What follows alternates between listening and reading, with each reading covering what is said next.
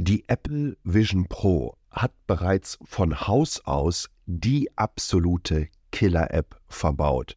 Für einen Markt, der bereits in diesem Jahr über 700 Milliarden Euro umsetzen wird. Und ich sage euch, was das ist. Viel Spaß.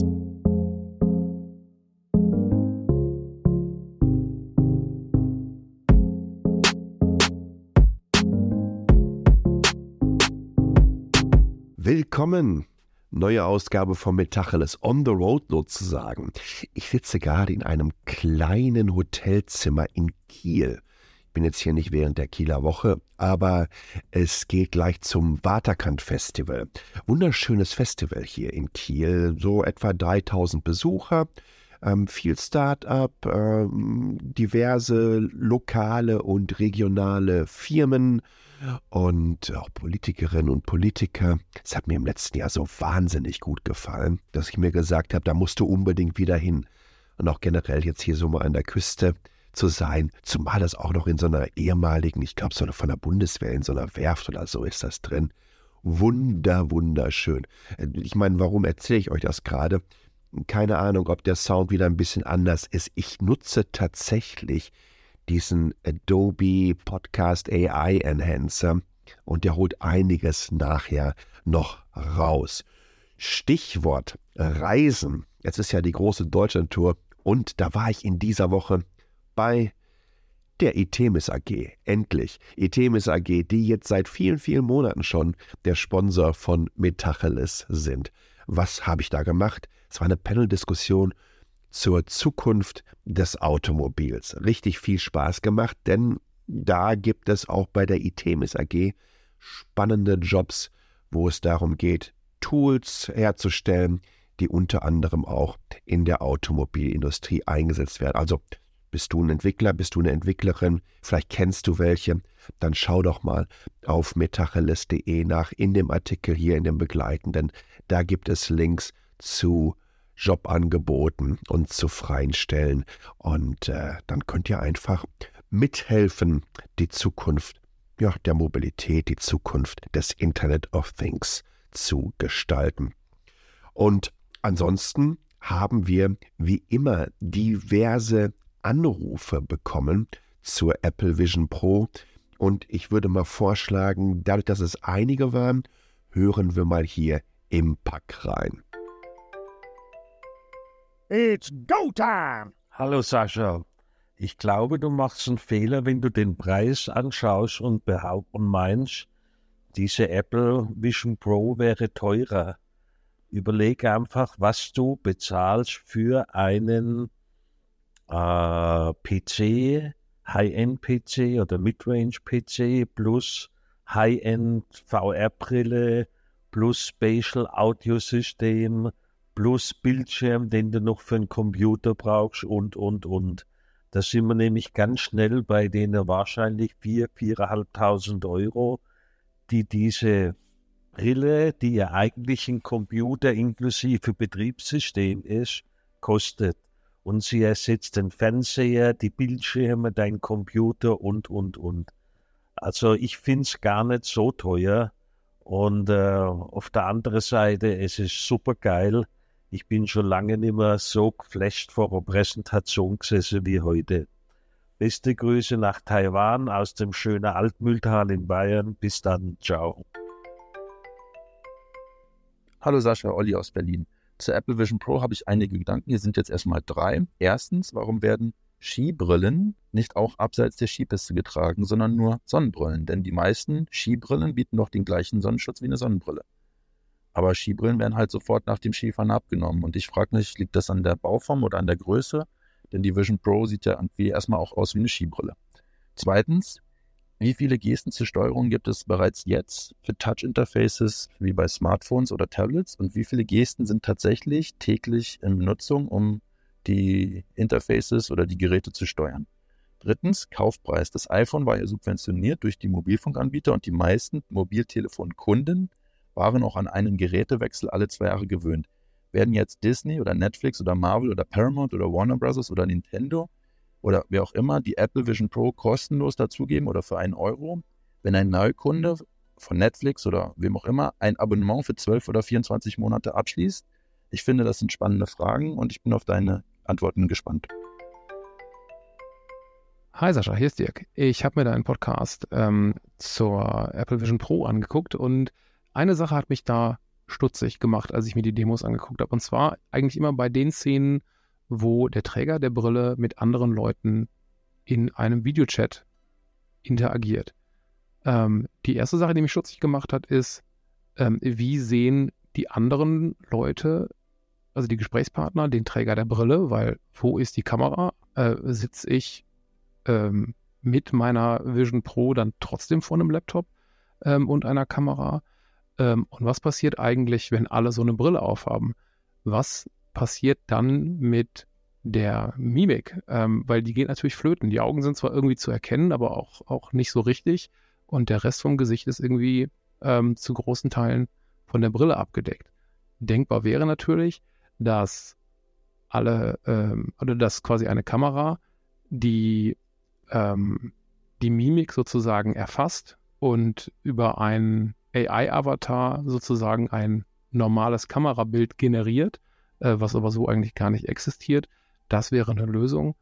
Alles andere stelle ich mir ziemlich komisch vor, weil dann habe ich eigentlich ähm, eine schlechtere Mensch-zu-Mensch-Kommunikation, als ich sie mit einer normalen Webcam hätte.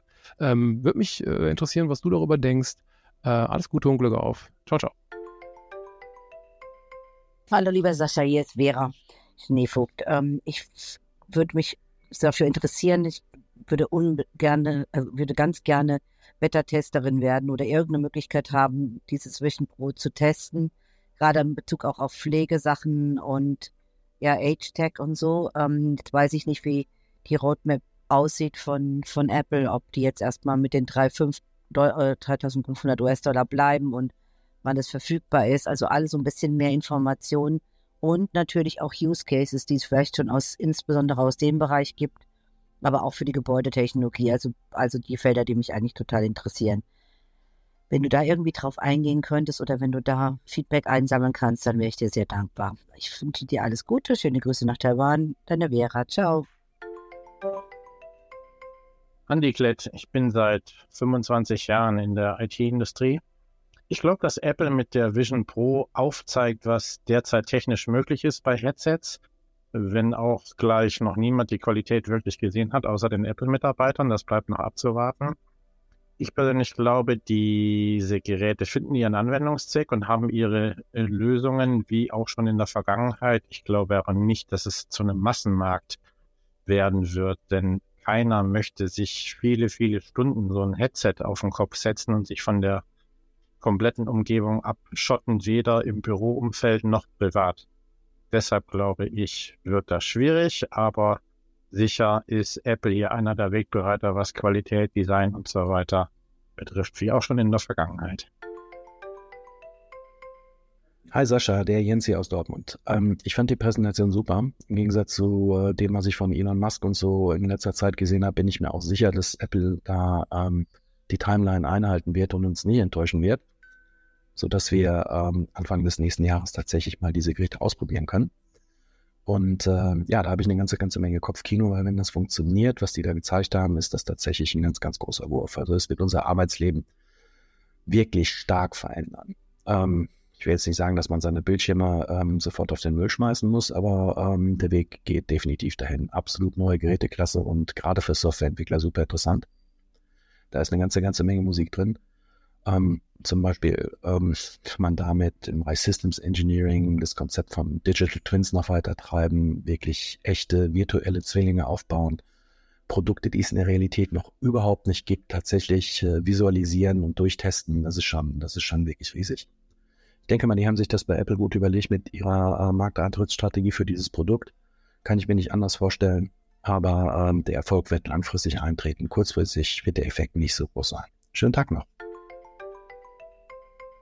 Hallo Sascha, Gerhard Schröder hier. Ähm, du hast gebeten um, einen, um ein Audio-Feedback. Also, dann hier mein Feedback zur Vision Pro.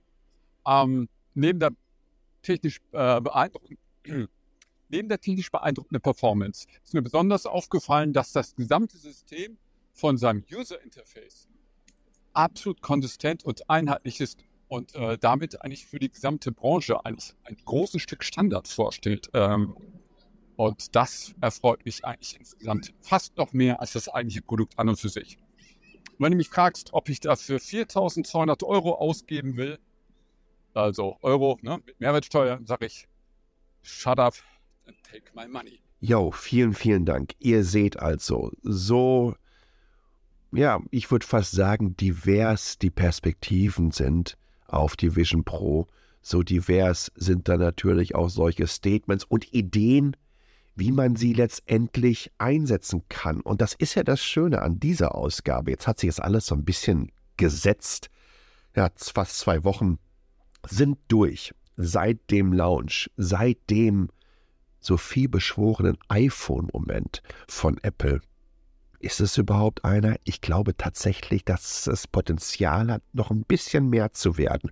Wobei ich nicht davon ausgehe, dass dieses Anwendungsszenario, was wir über das Smartphone drei, vier, fünf Stunden am Tag abbilden, in denen wir zwei, drei, vierhundert Mal auf selbige gucken, dass das so schnell verschwinden wird. Aber es gibt auch noch dieses Anwendungsszenario, das nicht so in den Bereich Time Saving, Time Killing hineinspielt und da ist das Smartphone wirklich richtig stark aufgestellt, sondern ja, was passiert eigentlich, wenn wir nachmittags oder abends nach Hause kommen und dann sagen, so, jetzt hat der Papa Feierabend, uns auf die Couch setzen und den Fernseher anmachen. Das ist ja wirklich so der Klassiker.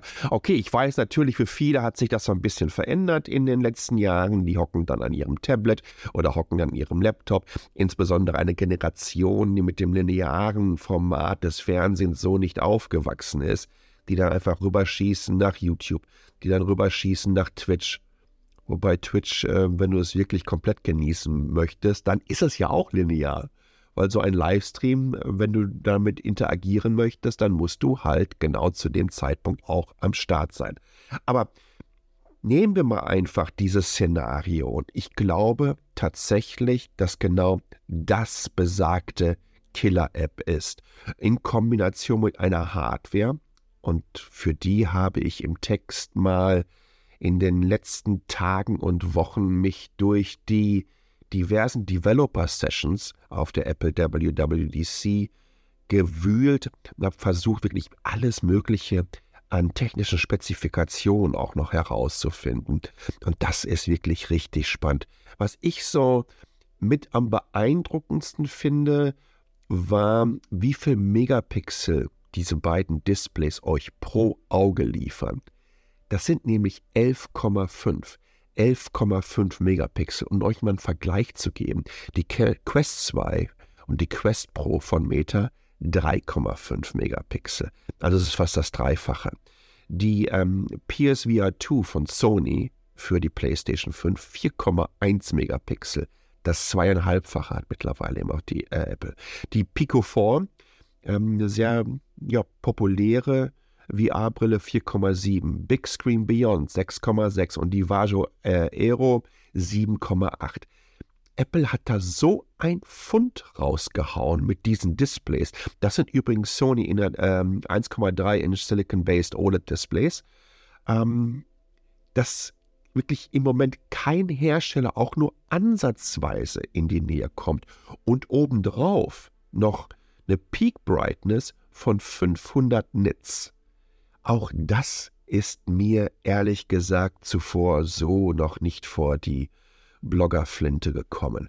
Also rein von der Hardware hat man eine Grundlage geschaffen, die letztendlich dafür sorgt, dass ihr Bewegtbild in einer Art und Weise erleben könnt, dass es euch wirklich die Synapsen zwischen den Ohren wegpustet. Ich übertreibe hier nicht sondern ich versuche so einigermaßen das zusammenzufassen, was Menschen erlebt haben, denen ich seit vielen, vielen Jahren vertraue, wenn es darum geht, sich bei neuer Hardware, bei ersten Eindrücken eine sehr valide Meinung zu bilden. Und da gehört zu, äh, unter anderem der Federico Viticci zu, der bloggt normalerweise auf macstories.net, also wenn ihr irgendwie ein iPhone, iPad oder wie auch immer habt, dann kennt ihr den wahrscheinlich. Und der beschreibt so ein Dia-Video-Show-Szenario. Das lese ich euch mal ganz gerne vor. Dann gingen wir zu räumlichen Fotos und Videos über. Die erste Szene war ein statisches 3D-Foto von Kindern, die einen Geburtstagskuchen essen.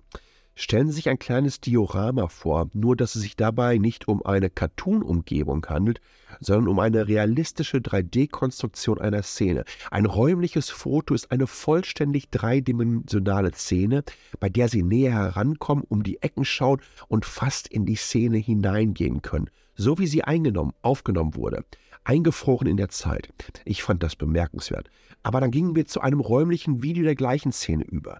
Sobald das Video startete, sah ich keine statischen Aufnahmen mehr. Es war fast so, als würde ich einen Moment in der Zeit erleben, der gespeichert und archiviert wurde, damit ich ihn für immer vor meinen Augen wiederholen konnte. Die Kinder lachten und alle amüsierten sich.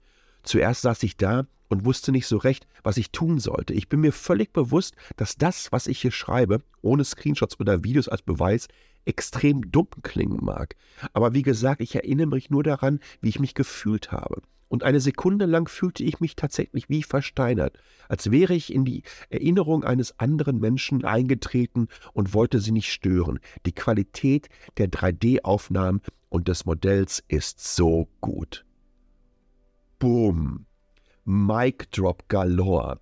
Das hat so ein bisschen was, weil er ja auch über diese Gefühlsebene kommt, was mich an Project Brainstorm erinnert. Der letzte Film mit Natalie Wood, wo man versucht hat, Gefühle aufzunehmen. Übrigens ist das etwas, an dem Meta seit vielen, vielen Jahren arbeitet. Und da gibt es schon entsprechende Demos zu, wie über solche Headsets Gefühle einfach über tausende Kilometer übertragen werden. Und er hatte genau diese, ja, im Englischen würde man sagen, Sensation. Und das ist ja auch in einer gewissen Art und Weise eine Sensation. Und wir reden hier gerade von einer Diashow. Er nennt es übrigens auch so ein bisschen wie eine Zeitmaschine. Diese emotionalen Momente, die er erlebt. Überlegt euch mal, ihr könnt in zehn Jahren Bilder von euren Kindern wiedersehen oder von euren Hunden oder von euren Eltern und könnt in diese Szene so komplett eintauchen. Aber nehmt das jetzt mal und überlegt euch, dass Apple mit Apple TV Plus auch noch den passenden Distributionskanal hat und ebenso Disney mit ans Boot holt und damit ihr diverse Blockbuster in Zukunft bekommt. Stellt euch mal den neuen Avatar The Way of the Water vor. Und auch das hat der Federico beschrieben. Ich habe mir zwei Minuten Avatar Der Weg des Wassers in 3D angesehen und ich kann nur sagen, dass ich mir nie wieder einen 3D-Film im Kino ansehen werde, wenn ich erstmal eine Vision Pro habe. Warum sollte ich? Man muss eine lausige Plastikbrille tragen, in einem unbequemen Stuhl sitzen. Alles, was man bekommt, ist ein körniges Bild mit ausgewaschenen Farben. Auf der Vision Pro war das Bild kristallklar und der räumliche Klang über die eingebauten Lautsprecher des Geräts gut. Der 3D-Effekt war glaubhaft und macht das zweiminütige Anschauen von Clips zu einem noch besseren Erlebnis als das Sitzen in einem Kino inmitten von laut kauenden Menschen.